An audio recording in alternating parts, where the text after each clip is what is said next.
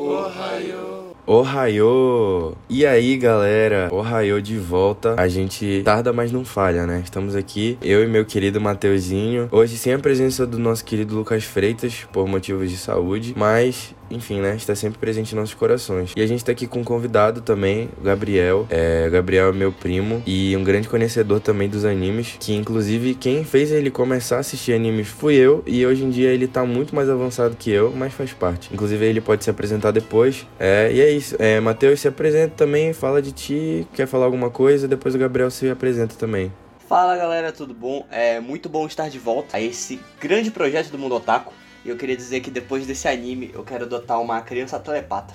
É isso. Salve rapaziada, sou o Gabriel aqui, é, sou primo do Lucas. Tô aqui pra vir há um tempo já, que o cara só me enrola. E agora a gente pegou um anime que tá no top, que a galera tá gostando muito. E mais do que uma menina telepata, eu gosto de pistola silenciada. Pô, pode ser. boa, boa, boa, boa. Mas é isso, né, cara? Spy Family. Se eu não me engano, o anime vai ser dividido em dois cursos, né? E agora a gente já começou o primeiro. Enfim, né? Dois episódios. Todo sábado sai na Crunchyroll. E, enfim, cara, eu acho que o primeiro episódio já mostrou muito, assim, é, por que que o, o que, que o anime vai trazer, qual a atmosfera, eu acho muito legal, muito, muito bacana, assim. Sair um pouco, sabe, é, eu e o Matheus e o Lucas, a gente é muito fissurado em One Piece, por exemplo. Então acho que sair um pouco dessa pegada de, de ficção pura é o shonenzão puro para entrar numa história mais de detetive, guerra fria, sabe? Que o herói não tem um poder muito, sabe, tipo, apelão, assim, fudido. É só um cara que é um espião muito bom e ele sabe lutar pra caralho. Ele tipo é um Batman, 007, né? né? Vamos dizer que o Twilight é tipo o Batman. Pode escrever. Ele é um 007, e... né? É, exatamente, exatamente, cara. Então, tipo assim, é muito legal esse universo, eu acho muito bacana esse clima da série. E como eles abordam essa temática de Guerra Fria com um, um, tom, um tom de comédia absurdo, né, cara? Cara, a comédia desse anime é, é, um bagulho surreal, assim. Eu lembro que eu tava assistindo esse anime doente. Eu tava na cama e tal, tipo, morrendo. Aí do nada a menina começava a falar uns bagulho que ela tava com medo de voltar pro orfanato. Aí ela começava a barganhar. Não, porque eu sou muito foda, você tem que confiar em mim. Cara, não dá é, é surreal o, o, nível de humor desse anime. É, e assim, esse anime ele tem, eu acho que um humor um pouco diferente, porque não é um humor, como é que eu posso falar isso? Ele, eu sinto que ele não é um humor standard, sabe? Uma comédia de stand-up. É uma é. coisa que é, um, é uma comédia do cotidiano, sim, slice sim. of life, assim, que é um humor. É um humor natural, né? Te remete até coisas engraçadas que já aconteceram contigo, que tu viu com outras pessoas e tal. Então, por exemplo. Pô, quem tá falando aí da, da Anya barganhando, no segundo episódio agora, eles deram como se fosse uma censurada assim, porque quando ela tá com o Twilight no mercado, ela no anime ela fala tem estoque de amendoim, mas no mangá ela fala a Anya se comporta se tiver amendoim. E aí ela aponta pro amendoim, sabe? Ela, essa relação da Anya com Twilight, assim, é uma coisa que é gradativa, mas que é muito prazerosa de ver crescendo, assim. É muito engraçado. O fator paterno, assim, dele é, é muito bom. Porque ele também tá novo nisso, ele nunca teve nada. Sim. Não, é da hora que tu vai adentrando, tipo assim, nas camadas do anime. Tu vê que é, é basicamente uma animação que fala sobre pessoas sem inteligência emocional nenhuma. Tipo, a pessoa que tem mais Sim, tipo, é bizarro. A pessoa que tem mais consciência dos próprios sentimentos é a Anya, que é uma menina de, sei lá, 6 anos. Pois é. É, eu, eu, eu acho legal porque, por exemplo, é, é, é realmente, assim, o, o, os animes que, que, por exemplo, eu tenho, assim, uma... Eu posso contar na mão, assim, os animes que eu realmente achei engraçado de verdade, sabe? Eu acho que o último anime que eu assisti, assim, que eu, que eu ria de verdade era, por exemplo, Jujutsu Kaisen, que é muito engraçado, assim, tem um time de comédia muito engraçado. É, Full Metal também tem, um, tem umas partes de comédia muito engraçado, muito engraçado. Mas, mano, tipo assim, eu acho que a mistura de sensações que Spy Family causa em um episódio, cara. Ele que tu começa assim, né? meio, sabe, no suspense da ação ali, do, do da espionagem. É, tipo, o suspense da espionagem. Aí de repente tu vai é, se apegando à personagem da Anya, sentindo compaixão por ela, triste, a relação dela. Aí vem o humor, né, dela convivendo com o Twilight ali, não sabendo ser pai. E tu termina o episódio chorando por eles estarem juntos e rindo ao mesmo tempo naquela cena que ela fala assim: É. Ah, mas a mamãe não existe, sabe? Então, tipo assim, mano, é muito engraçado, sabe? Porque ela é uma personagem extremamente inocente. Ela é muito inocente. E essa inocência dela que é engraçado, sabe? Mano, é, é, é muito bom, assim, realmente. Eu acho que Spy Family tem tudo para se tornar um, um clássico moderno, sabe? Porque tem potencial para ser diferente do que a gente tá vendo, sabe? Era o que eu tava falando. Cara, eu amo anime shonen, sempre vou amar. Mas às vezes, às vezes cansa, sabe? E, e, tu pegar uma parada diferente, assim, boa, do jeito que é, Spy Family é muito legal. E, e o Matheus estava até dando uma, umas informações pra gente que, que tem uma galera importante, né, trabalhando em Spy Family. Inclusive os Sim, estúdios, né? sim. Que é um, uma mistura do estúdio Witch com a Cloverworks, que ambos têm trabalhos consolidados, assim, de questão de qualidade de, de animação, né? A Cloverworks, por exemplo, recentemente ela fez Bunny Girl Senpai, fez a continuação de Fate, que foi o Fate Babylon... Continuação, entre aspas, né? Isso é um tópico meio complexo, mas uma história paralela de Fate. Falar de continuidade em Fate é, é difícil. E aí a gente tem o Fate Babilônia, que lançou o filme agora. E se eu não me engano, ela também participou de Tact Up, não, não participou, Cloverworks? Ou era, era Madhouse com quem? Cara, não sei te confirmar. Mas enfim, ela tem uma animação que ela combina bastante com Slice of Life, mas que ela também ela consegue ter uma boa ação. É Mapa e Madhouse. Mapa, isso. E então eu acho que em questão de animação a gente tá bem servido. E segundo rumores assim que tá por trás, o equilíbrio de episódios seriam dois da Clover e dois da Witch. Então os dois primeiros episódios foram da Witch, se eu não me engano, e agora os próximos dois vão ser da Clover, né? É, agora a gente vai ter que ver como é que vai ser o, a qualidade, mas eu acho que a gente vai ter uma boa qualidade sim. Até porque a, a maior parte de ação do primeiro volume, que são os quatro primeiros capítulos, seis, são nesses dois primeiros episódios. Sim. Não, e a Witch é, é o estúdio certo pra adaptar essa cena de ação, né? Porque ele já tem no currículo trabalhos como Attack on Titan e o Vinland Saga, que são animes focados na ação, né? Então acho que o Sim, momento sim. foi o ideal. E sem dizer que eu acho que a. Rapidinho, que a Witch, ela tem um.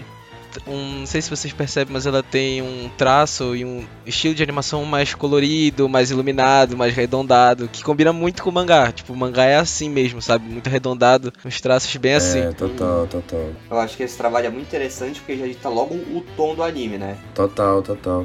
Cara, é, é, eu e o Matheus e o pessoal que estava presente na nossa live do Anime Awards, a gente conversou bastante sobre essa questão da animação, né? E como a animação é um ponto fundamental para dizer, para ditar diversos aspectos. E, e a gente tava falando sobre a animação de Attack on Titan e eu lembrei justamente por causa que vocês falaram, né, da Witch, porque Pra quem não sabe, as três primeiras temporadas de Attack on Titan foi da Witch e a última temporada tá sendo feita pela Mapa. As últimas temporadas, né? Porque nunca para de ter última temporada. Cara, tipo assim, essa mudança de estúdio, assim, eu prefiro muito mais o traço da Mapa pro universo de Attack on Titan. Porque, cara, o universo de Attack on Titan é tudo uma merda. É tudo destruído, é tudo triste. E a, e a Witch fazia tudo muito bonitinho, muito redondinho, sabe? E a Mapa dá o tom que precisa pra história nesse, nessa reta final, na minha opinião. Cara, tipo assim, é, é, para quem lê o mangá de Attack on Titan, vê o quanto a, a, a, a animação da mapa chega perto dos traços do Sayama. É, uma, é uma. São traços duros, né? Gente, é, É, rápido, a gente é. vai falar do Attack on Titan. Mas, pois é. vai É, no na animação, acho que no geral, né? Porque é, eu acho que Não, vamos são. continuar no Spy é, pois é, são traços, né, que acabam complementando visualmente pra história, né? E não só visualmente, como pra própria história. Porque se tu acaba deixando traços mais. É, rabiscados, mais maiores, mais grossos, né? E aí acaba impactando numa cena, por exemplo. Então, uma cena onde é pra ser uma coisa fofa, acaba aparecendo como uma coisa ríspida, por exemplo. De psicopata. Então, por exemplo, é, eu acho que uma das comédias que tem em X Family, quando tu pega o segundo episódio, que a Iora aparece ali e com aquela cara, tipo, psicopata dela, sabe? Ela, ao mesmo tempo que a animação não passa uma psicopatia, ela passa, porque tu sente que é uma coisa errada que vai acontecer, que tá acontecendo, mas a animação é bonita e, entre aspas, fofa, a ponto de deixar aquilo numa situação meio esquisita. Então acaba que tu fica rindo, porque ela causa essa estranheza, Sim, assim. Eu acho que o anime tá fazendo um trabalho de adaptação muito legal em relação a tom. Porque tu vê o tom de ação e de comédia do anime, são coisas muito singulares do Spy Family. Tipo, no primeiro episódio, tem uma menina chorando porque ela tá com medo de ser levada de volta pro orfanato. Tipo, é um bagulho mega triste. Só que eles conseguem fazer de um jeito que fique hilário. Isso é muito difícil. É, esse contraponto é realmente. Porque, inclusive, nesse segundo episódio, eu acho, inclusive, totalmente, que esse segundo episódio totalmente. teve mais esse contraponto, né? Porque tu veio, querendo ou não, de um final Sim. de episódio engraçado e bonito dela ali com o Twilight para um segundo episódio onde tu tem uma, uma mulher que ela é, é, sozinha, ela é uma assassina, ela é bulinada por todos os colegas de trabalho dela e no final das contas ela acaba encontrando alguém para ela mesmo, não é uma coisa forçada assim, ela realmente encontrou alguém ali que ela a gente vê, né, que ela deu aquela brilhada, né? Não, e combinam porque são duas pessoas muito muito burras assim, né, emocionalmente falando. são muito pautadas em um ideal assim, né? Não são pessoas que têm o seu próprio próprio conclusão de tudo. É, é, tipo, é porque os dois vêm muito no mundinho deles. Então, tipo assim, é. pra ela a vida é assassinato. É isso, ela não sabe interagir socialmente. E o, o Twilight é um cara extremamente frio. Então ele também não sabe se relacionar, demonstrar afeto e tudo mais. Pra ele, a Anya e a. E a. Putz, esqueci o nome da menina. Yor são objetivos, né? Pelo menos até agora. É, cara, eu acho que. Eu acho que. É, um, um, detalhe que eu acho que poucas pessoas até se atentam, mas que inconscientemente faz toda a diferença é a questão do world building, né? Que seria a construção de mundo, né? O quanto o, quanto o autor consegue fazer com que o mundo que a história se passa seja real, sabe? E, e quanto mais é, é, esse mundo parece real, mais tu se sente imerso, assim. Eu acho que por Spy Family se passar num mundo relativamente bem parecido com o que a gente vive, né? Já que, por exemplo, a cidade que ele tá é Berlin, né? Que seria uma referência, obviamente, a Berlim, né? E toda essa, essa situação ali. É, então, tipo assim, a gente tem essa identificação, mas ainda assim a gente reconhece como algo que não é do nosso cotidiano, não é da nossa vida real, mas que a gente se sente, é, a gente consegue comprar, sabe, essa ideia desse mundo, sabe, que vive nessa Guerra Fria e a questão dos espiões, sabe? Eu acho que isso é muito difícil, é muito legal, assim. Então, isso é muito legal, porque se tu não conseguir fazer com que o teu público se sinta dentro do mundo que tu cria, tu não vai ter uma conexão muito forte com a história, não tem jeito. E o anime consegue fazer isso em 5 minutos, né? Tipo, ele fala, olha, esse cara foi assassinato, diplomata, esse é um anime de ação, tem espiões, Sim. mas ó, a missão dele é pegar a foto do cara que usa peruca. Tipo, é sobre espiões, mas é ridículo também. E o que eu acho legal é que o nome dos países até são meio genéricos, né? É. É tipo leste e oeste, basicamente, o nome dos países, assim. É meio genérico, sabe? Eu acho muito legal também, sabe? Porque dita, fala muito sobre o mundo, sabe? Que eles vivem, assim. Não tem um nome muito complicado, não tem um. Sabe? Eu não sei, eu achei isso muito legal, assim. Não, e todos os personagens meio que conversam com esse contexto, né? Tipo, a menina é um experimento utilizado pra manutenção da paz. O cara é um espião por causa desse negócio de paz também. Aí a Mira é uma assassina que cuida de, sei Sim. lá, é, pessoas importantes dentro do escalão político. Então tu vê que todos os personagens conversam dentro desse contexto. Não, mas uma coisa que é, que é engraçado, né? Que às vezes não dá pra gente fugir de certos clichês. No primeiro episódio, quando o Twilight tem aquele, aquele flashback da infância dele. Nossa. Eu e o Gabriel, a gente assistiu junto o primeiro episódio, né? E. E aí. É. E aí eu tava quando rolou primeiro, quando rolou esse flashback, eu pensei para mim, eu não lembro se eu cheguei a comentar assim, eu falei, cara, tava faltando, né? Flashback da infância triste, dele se identificar, né, com a Anya, para ter essa conexão. Tava faltando, né? Tem, tem que ter sempre, né? Sim. É, mas acaba que esses esses clichês, né? Eles são meio que às vezes obrigatórios, porque o cara não. Eu acho que não existe, pelo menos eu já assisti bastantes animes assim, fora do mainstream, né? Que se diz. Eu, assisti, eu, eu acabei assistindo bastantes assim, esses de fora e tal, que não. O famoso muxixi. É, e aí, e aí que não é o que tá na boca do povo, né? Então, tipo, é, percebe-se que quanto mais longe do topo, assim, mais tu tem esse clichê, esses clichês de shonen, essas coisas assim do tipo. Mas eu acho que esses clichês trabalhados de forma correta, como por exemplo,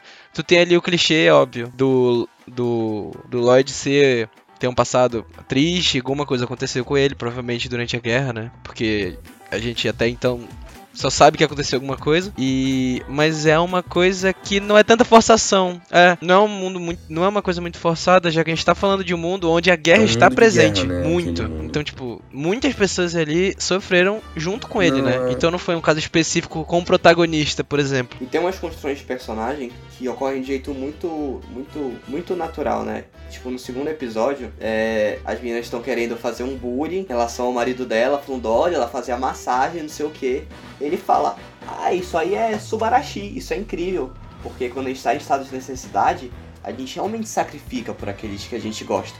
E tu vê que isso conversa com o personagem que ele é. Que ele é um espião, tu vê que ele sacrificou muita coisa por pessoas que ele quer proteger. Então, assim, foi uma construção de, de cena e diálogo muito natural. Não, eu queria falar que acabou que a gente tá falando do, de Spikes Family, né? Mas a gente acabou não falando o contexto, né, do que é, do que é a história de Apex Family para quem não tá vendo, né? Então, tipo, a galera Floyd, como assim espionagem? É verdade, é, é verdade. É verdade, verdade. É, gente, é, é muito muito lesão.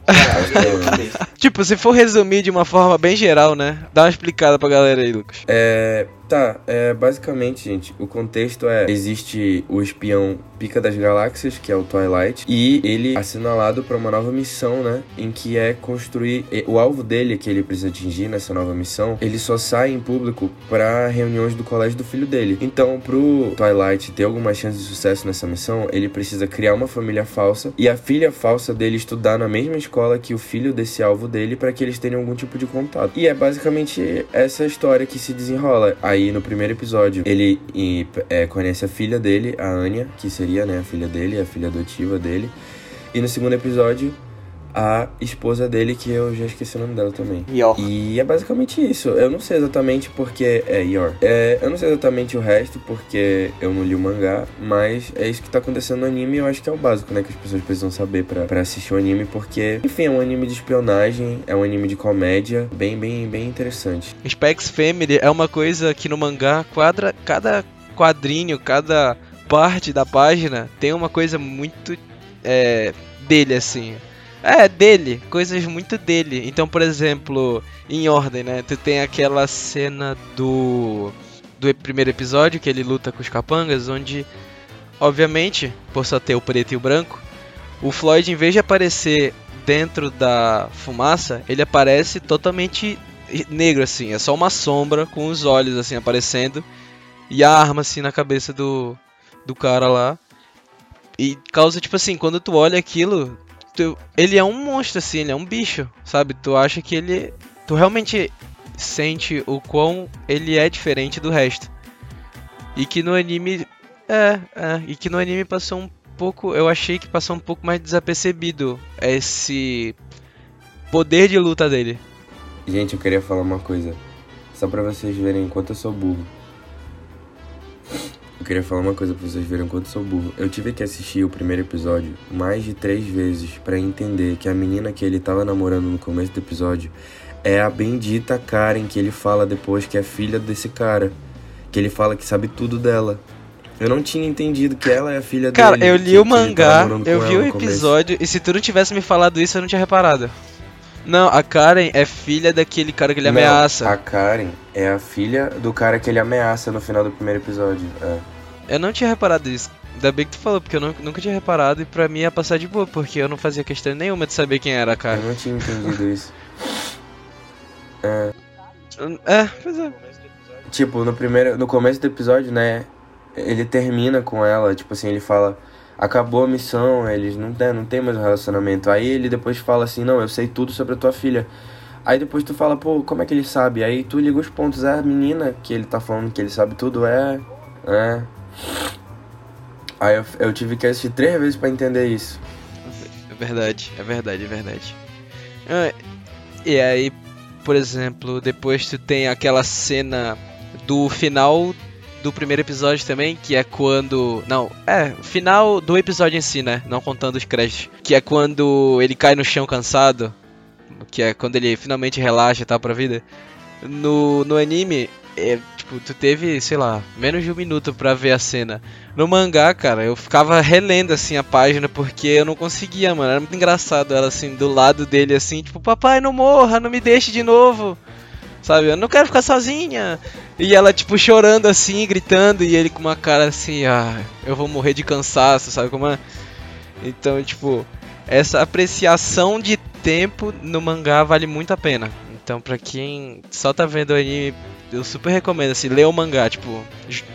Cara, é, é, é o que eu sempre falo para as pessoas, sempre falo, sempre falo. O mangá e o anime, um nunca vai substituir o outro, porque são duas formas de consumir totalmente diferentes. Então, quem puder, leia o mangá e assista o anime, porque tu vai ter duas experiências diferentes da mesma obra. Isso é muito legal, sabe? Uma obra maravilhosa, Spy Family, assim. Eu acho que Quem puder acompanhar semanalmente, acompanhe essa obra semanalmente, porque vocês não vão se arrepender. Acompanhe o mangá para ter uma noção diferente da história. Enfim, gente, é, foi muito bom estar tá aqui com, com o Mateuzinho de volta, com o Gabriel.